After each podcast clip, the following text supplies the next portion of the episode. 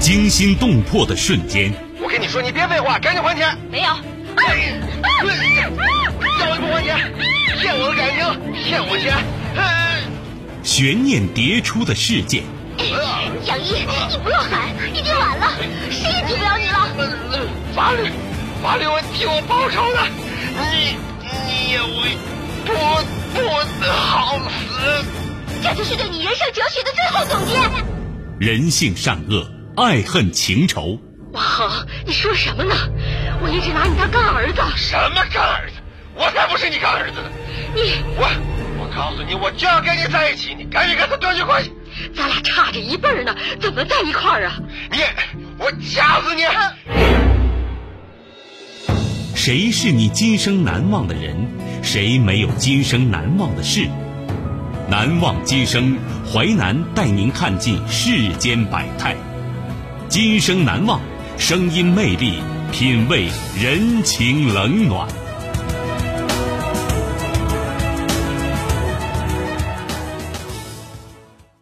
欢迎您收听《今生难忘》，我是淮南。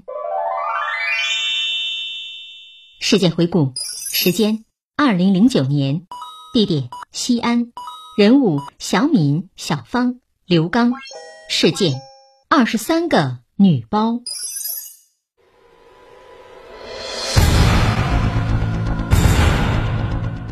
二零零九年，在西安的未央区发生了一起抢劫强奸案。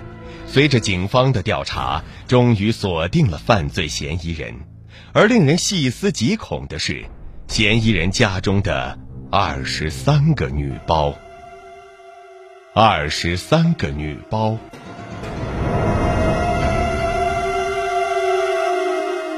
两起强奸案。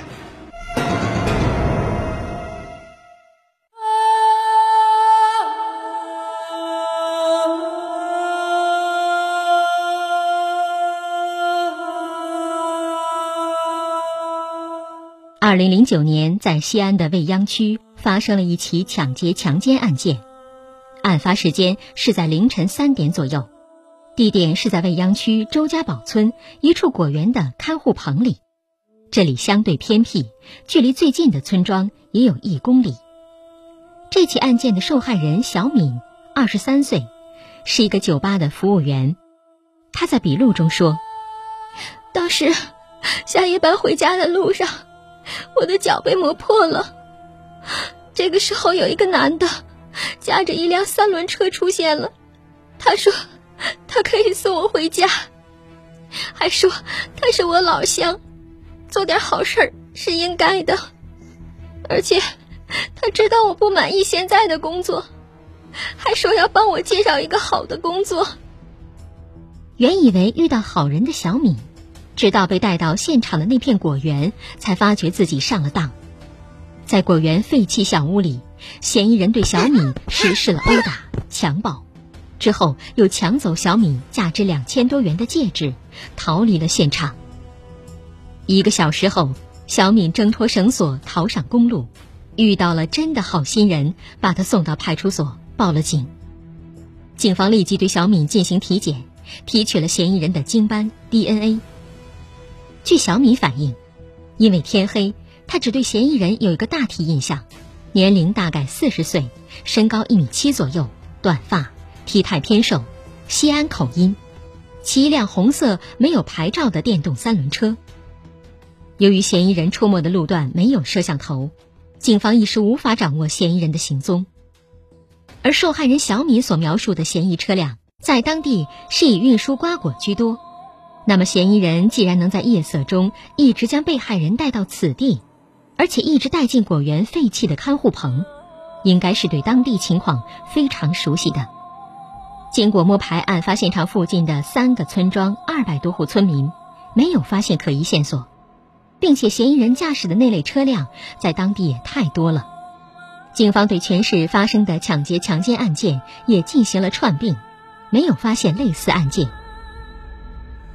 这个案件，警方查了很久，一直没有什么线索。直到二零一三年八月十号，在西安经济技术开发区又发生一起类似案件。这起案件发生的时间是八月十号凌晨三点左右，地点是在西安经济技术开发区草滩路上一处废弃工地。这起案件受害者小芳是一名刚毕业的大学生，嫌疑人同样对其实施了强暴。据了解，小芳并不在附近居住，那她为什么会跟嫌疑人来到这个地方呢？小芳描述：头天晚上，我和男友在酒吧一直玩到后半夜凌晨三点多，男友开车送我回家。但是路上，我们两个吵了起来，我就赌气下了车。小芳男友盛怒之下没有理会她的举动，驾车扬长而去。小芳也正在气头上，不愿意打电话向男友服软。小芳走了一段路，在路边看到一个人过来，小芳问他：“你好，哪里能打到车啊？”这样吧，我带你去吧。这个人骑着一辆三轮车，凌晨路上没有其他行人。小芳心里有些害怕，为了能早点回家，小芳就上了这个人的三轮车。上车之后，她发现那个人穿的像是一件保安制服。小芳当时完全没有察觉到危险。路上骑车的人问她：“小姑娘，多大了呀？今年，家是哪儿的呀？”小芳如实回答。大约十分钟后，这名中年男子把车开进废弃工地，小芳才感觉到不对。他准备跳车，却被男子一把拽住。男子拿出一把折叠刀，威胁小芳：“你要是喊，我就把你弄死。”接着用衣物把小芳的嘴堵住，双手进行捆绑。强暴之后，男子把小芳咖啡色手提包和手机拿走，驾驶着电动三轮车驶离了现场。数分钟后，挣脱了的小芳跑到路上找人帮忙报了警。小芳描述的嫌疑人特征和2009年那起高度相似，警方立即将两起案件嫌疑人的精液提取物进行了 DNA 比对，确认这次强暴小芳的人正是2009年未央区那起未破案件的作案者。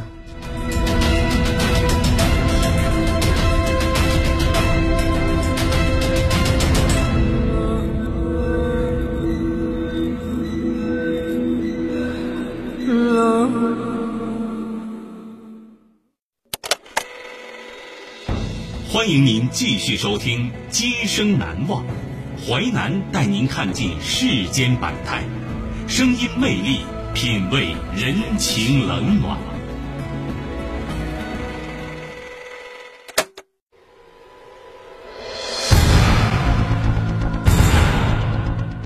二零零九年，在西安的未央区发生了一起抢劫强奸案。随着警方的调查，终于锁定了犯罪嫌疑人。而令人细思极恐的是，嫌疑人家中的二十三个女包。二十三个女包。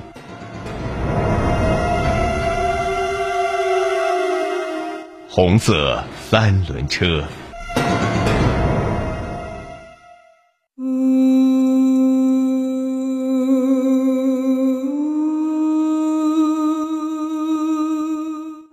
二起案件，小芳与嫌疑人相遇的路段安装有摄像头，警方截取到相应的画面。二零一三年八月十号凌晨三点左右，小芳辨认穿深色上衣、下身穿短裙的女子就是她本人，而此时在她身后一辆三轮车紧跟上来，这个驾车人就是犯罪嫌疑人。虽然深夜监控视频模糊，但侦查员还是注意到一个细节。这辆三轮车不是一辆空车，受害人小芳描述，当时嫌疑人的车上放了一些家具，所以他跟嫌疑人是并排坐着的。既然不是空车，那么极有可能是嫌疑人在做别的事情，偶然间遇到受害人。那么凌晨三点左右，一个中年男子为何会拉着一些家具出现在路上？警方推断，假设嫌疑人没有遇到小芳。那么他拉着这车东西，很可能是要回家。这个推断不无道理。从受害人小芳上车的地点未央路到案发现场工地，中间有二十多公里。这个嫌疑人能在深夜娴熟地带着小芳来到这里，实施犯罪之后又能快速离开，而且实施犯罪的现场如果不仔细观察，很难知道这里是一处废弃工地。这些都说明嫌疑人是对当地路况非常熟悉的人。侦查员实地观察，出了工地向左是一个十字路口，向西的路正在施工，无法通行。那么嫌疑人逃跑路线就只有南北两个方向了。小芳看着嫌疑人的车灯在向南移动，警方沿着向南的路走了两公里，是一个 T 字路口，有道路监控。但是案发时间段，警方没有在监控中发现那辆红色电动三轮车。那只有一种可能，就是嫌疑人下了公路。这一块地方与零九年那起案件的案发地同属于未央区的六村堡街道。这次案件，小芳和嫌疑人并排坐在一起，看得比较清楚。警方根据小芳的描述，对嫌疑人进行模拟画像，在六村堡街道进行摸排走访。案发后的第三天，侦查员获取到一条重要线索：一个修车行老板告诉警察。这个人啊，他经常在附近的中关亭村出现，叫叫刘刚，家住村东头的第三间屋里。侦查员来到他家门口，正好看到一对姐妹推着自行车进家门。侦查员跟着进去，到院子里一看，赫然停着一辆红色电动三轮车。警方进入刘刚房间，发现床上躺着一个身高一米七左右、短发的男子。旁边还放着一件蓝色的保安制服，上衣口袋里还有一把折叠刀。此时刘刚正在昏睡，旁边桌子的抽屉里有一部白色外壳的手机，很像小芳被抢的那一部。警方想把刘刚叫醒，可无论侦查员怎么拍他，怎么摇他，就是不醒。侦查员发现刘刚表情极为痛苦，发着高烧，像是得了重病。警方当即封锁了刘刚的家。把刘刚的两个女儿送到其舅舅家，把刘刚送进医院。女儿得知父亲是一起重大案件的嫌疑人时，非常震惊。女儿表示：“我爸虽然脾气不太好，但是为人老实，平时卖水果早出晚归的，怎么可能？”他们的母亲已经病逝了。母亲活着的时候，父亲经常打骂母亲，但父亲对孩子还是不错的。那么，这个刘刚到底是不是这起案件的嫌疑人呢？在医院退烧以后，警方立即把刘刚照片拿给小芳辨认。小芳说：“死了我都能认出他来，那天他殴打了我半天呢。”而从刘刚家找到的物品也被一一辨认，那件保安制服，小芳认出是当晚刘刚所穿的上衣，上衣口袋里的折叠刀就是当时他手上的凶器。而那部白色手机就是小芳的。小芳报案后的第五天，警方把刘刚的 DNA 和2009年、2013年两起案件提取的 DNA 进行比对，结果证实，这个刘刚正是这两起案件的嫌疑人。然而，接下来对刘刚身份的核实又有了意外，警方在西安户籍中竟然找不到刘刚。随后，警方对陕西全省叫刘刚的人一一比对，竟然也没有发现和他相符的。显然，这个刘刚是假名。而在看守所里，刘刚一直闭口不言。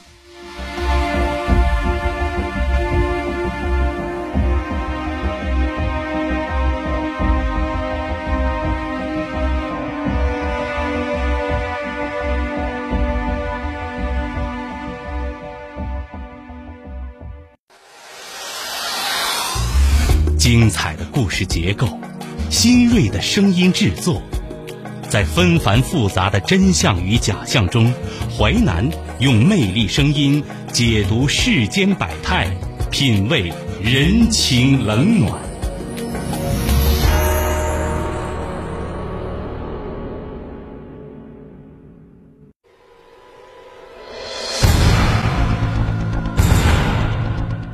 二零零九年。在西安的未央区发生了一起抢劫强奸案，随着警方的调查，终于锁定了犯罪嫌疑人。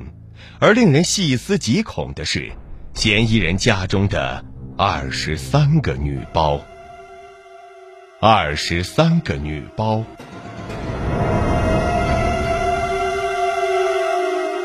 大量女士包。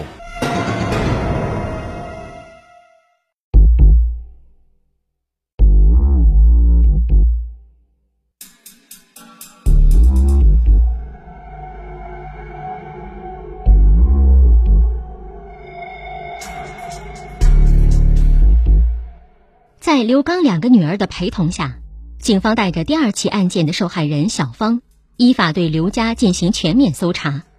小芳认出那辆红色电动车正是几天前那个晚上她坐过的那辆。她还记得上车时，她手上有一瓶水，而那瓶水还在车上放着。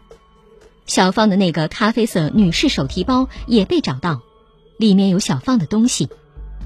但除了小芳的手提包之外，在刘刚家的杂货间的箱子里，还发现大量的女士包。在靠墙的一个旅行包里有大量女士衣物。一个白色手提包里，警方还发现了一个钱包，包里有二百多块钱现金、三张存折、一张身份证。蹊跷的女士包一个接一个被侦查员发现，杂货间发现十一个，二楼客厅有八个，旁边卧室有七个。这些东西，刘刚的两个女儿都说不清来历。这些说不清来历的女性用品，很有可能是受害者的物品。而且，警方认为这些物证的存在就说明案件的存在。警方担心这些物证里面隐藏有命案，甚至更重大的案件。这些手提包里面有身份信息的只有三件：咖啡色的手提包是小芳的，白色手提包里面的身份证和三张存折都属于同一个人。根据证件上所显示的地址，警察很快找到这名受害者。经过警方大量工作。最后，这名受害人愿意说出他被嫌疑人抢劫、强奸的事实。还有一个旅行包里有一张医院的检查证明。依据这个线索，警察很快找到了物品的主人。这名被害人说：“当时我在火车站，他以老乡的名义跟我搭讪，说可以帮我介绍工作，我就上了他的红色三轮车，然后就拉着我到了桥底下。”而这一个被害人比上一个被害人更不愿意公开自己的信息，他觉得之前的伤害已经让他无法承受，他不愿意再重提那件事。而此时在看守所里的刘刚仍不愿意承认自己还有其他罪行。警方说出了另外两起查明的案件，刘刚这才承认他有四起案件。从刘刚家搜出来的可疑物品有很多。比如有三辆上着锁的自行车，警方基本可以断定这是刘刚顺手牵羊偷来的。但是其余的呢？还有一共二十六个包，其中女士手提包十个，挎包九个，钱包五个，再加上一个黑色电脑包，一个旅行包。之前三个有身份信息的包已经落实了受害者，那么另外二十三个包，他们的主人呢？刘刚一口咬定。其他的包都是以前一个找不到的收废品的人送给他的，警方也没能在那些包里发现任何证明身份的信息。警方还曾经找到当地媒体，通过以物找人的方式来寻找受害人，但是一直没有头绪。当警方问刘刚他的身份证呢，他一会儿说忙没时间去办，一会儿说丢失以后没时间去补办。很有可能，刘刚来到西安之前就已经更换了姓名。据刘刚大女儿交代，从我记事时起，我爸就一直叫这个名字，而且全村人都知道。据村主任说，呃，这个刘刚啊，是我们村的一个上门女婿，所以呢，这个户口没在当地，大家呀也就没有起疑心。刘刚的七弟反映，刘刚跟我姐是在郊区的一个水果批发市场认识的。当时我姐卖水果，他负责搬运。由于经常见面，再加上刘刚干活卖力，不爱说话，我姐就对他挺有好感的。但是考虑这个人来历不明，我们家当时也提出过质疑，也不同意。但是我姐不听，非要跟他在一起。七弟说，当时我们家人也问过刘刚是哪儿的，但是他不说，只是从他说话的口音听着像河南人。刘刚作案时曾多次以河南老乡的名义骗取过陌生女子的信任，难道他是来自河南？警方马上派出一组人员赶赴河南，让当地警方协查二十四年前失踪人口、在逃人员，以便进一步来确定犯罪嫌疑人身份。最终没有结果。这时，刘刚同监室的一个室友反映，刘刚在晚上睡觉的时候说胡话了。大概那意思是想他妈了。听他说胡话的口音，挺像山东青岛的。警方通过将监控视频降噪处理，听清了刘刚在梦里说话的腔调，确实是山东青岛口音。很快，西安警方联系了青岛警方，经过查证，他的真名叫刘尊松，二十四年前涉嫌故意杀人，潜逃至今。二零一四年三月四号，青岛警方从西安押解犯罪嫌疑人刘尊松回了山东。破了大案，可西安警方心里并不轻松，因为还有那二十三个无人认领的女士包。这个案子最让人细思极恐的，就是那无人认领的二十三个女包。没人知道这里面还有多少无辜的受害者。他们中不幸的，可能已长眠于某个僻静的角落；即使幸运逃得性命，也只能偷偷在夜深人静的时候舔舐伤口。提醒女性朋友，不要理陌生人的搭讪，不要上陌生人的车，因为你不知道看似老实的面孔下包藏着怎样的祸心。永远不要低估人性的恶。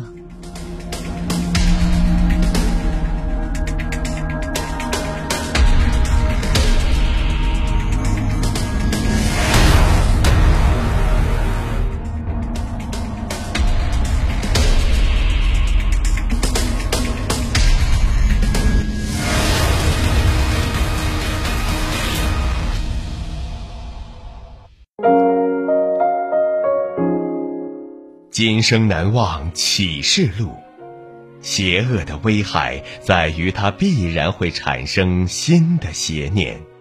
喜乐。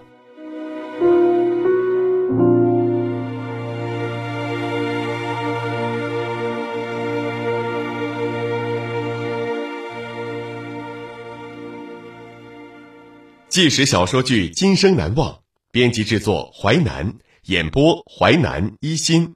播出时间周一至周五十七点三十分至十八点。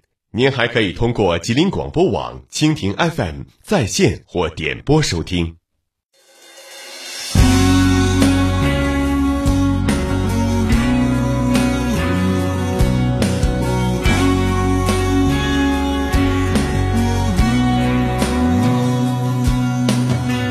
其实不必因为分离而伤。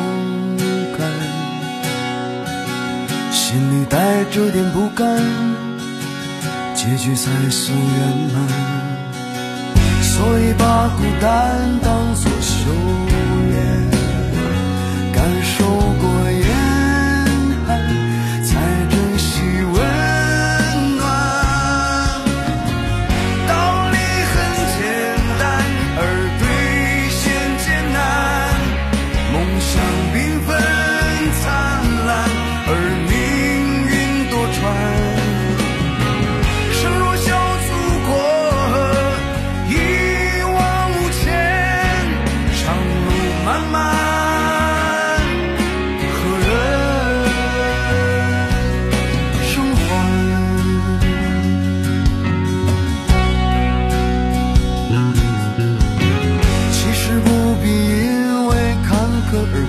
now.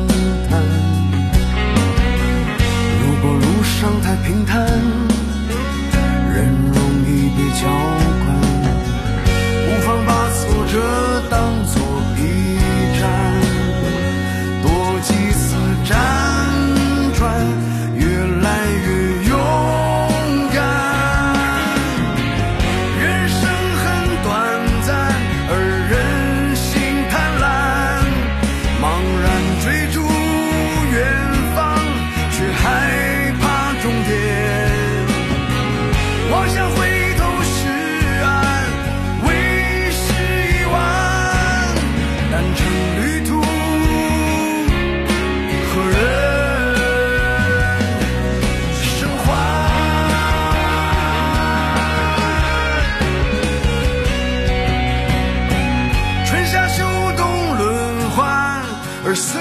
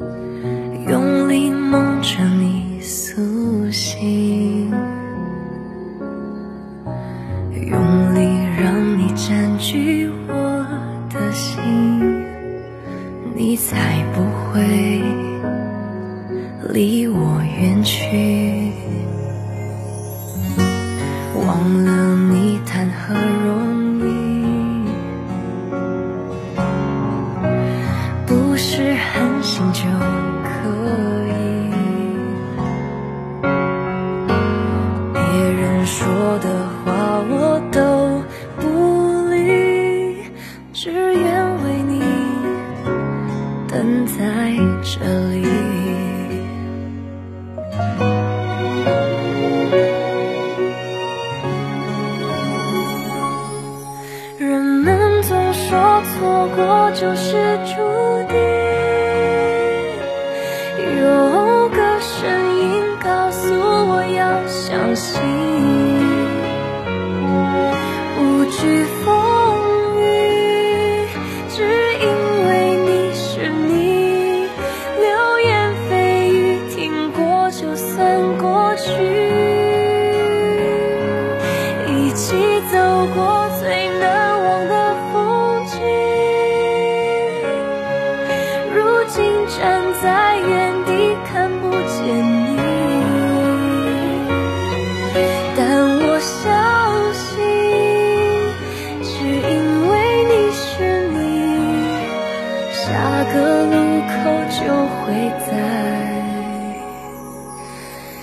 再相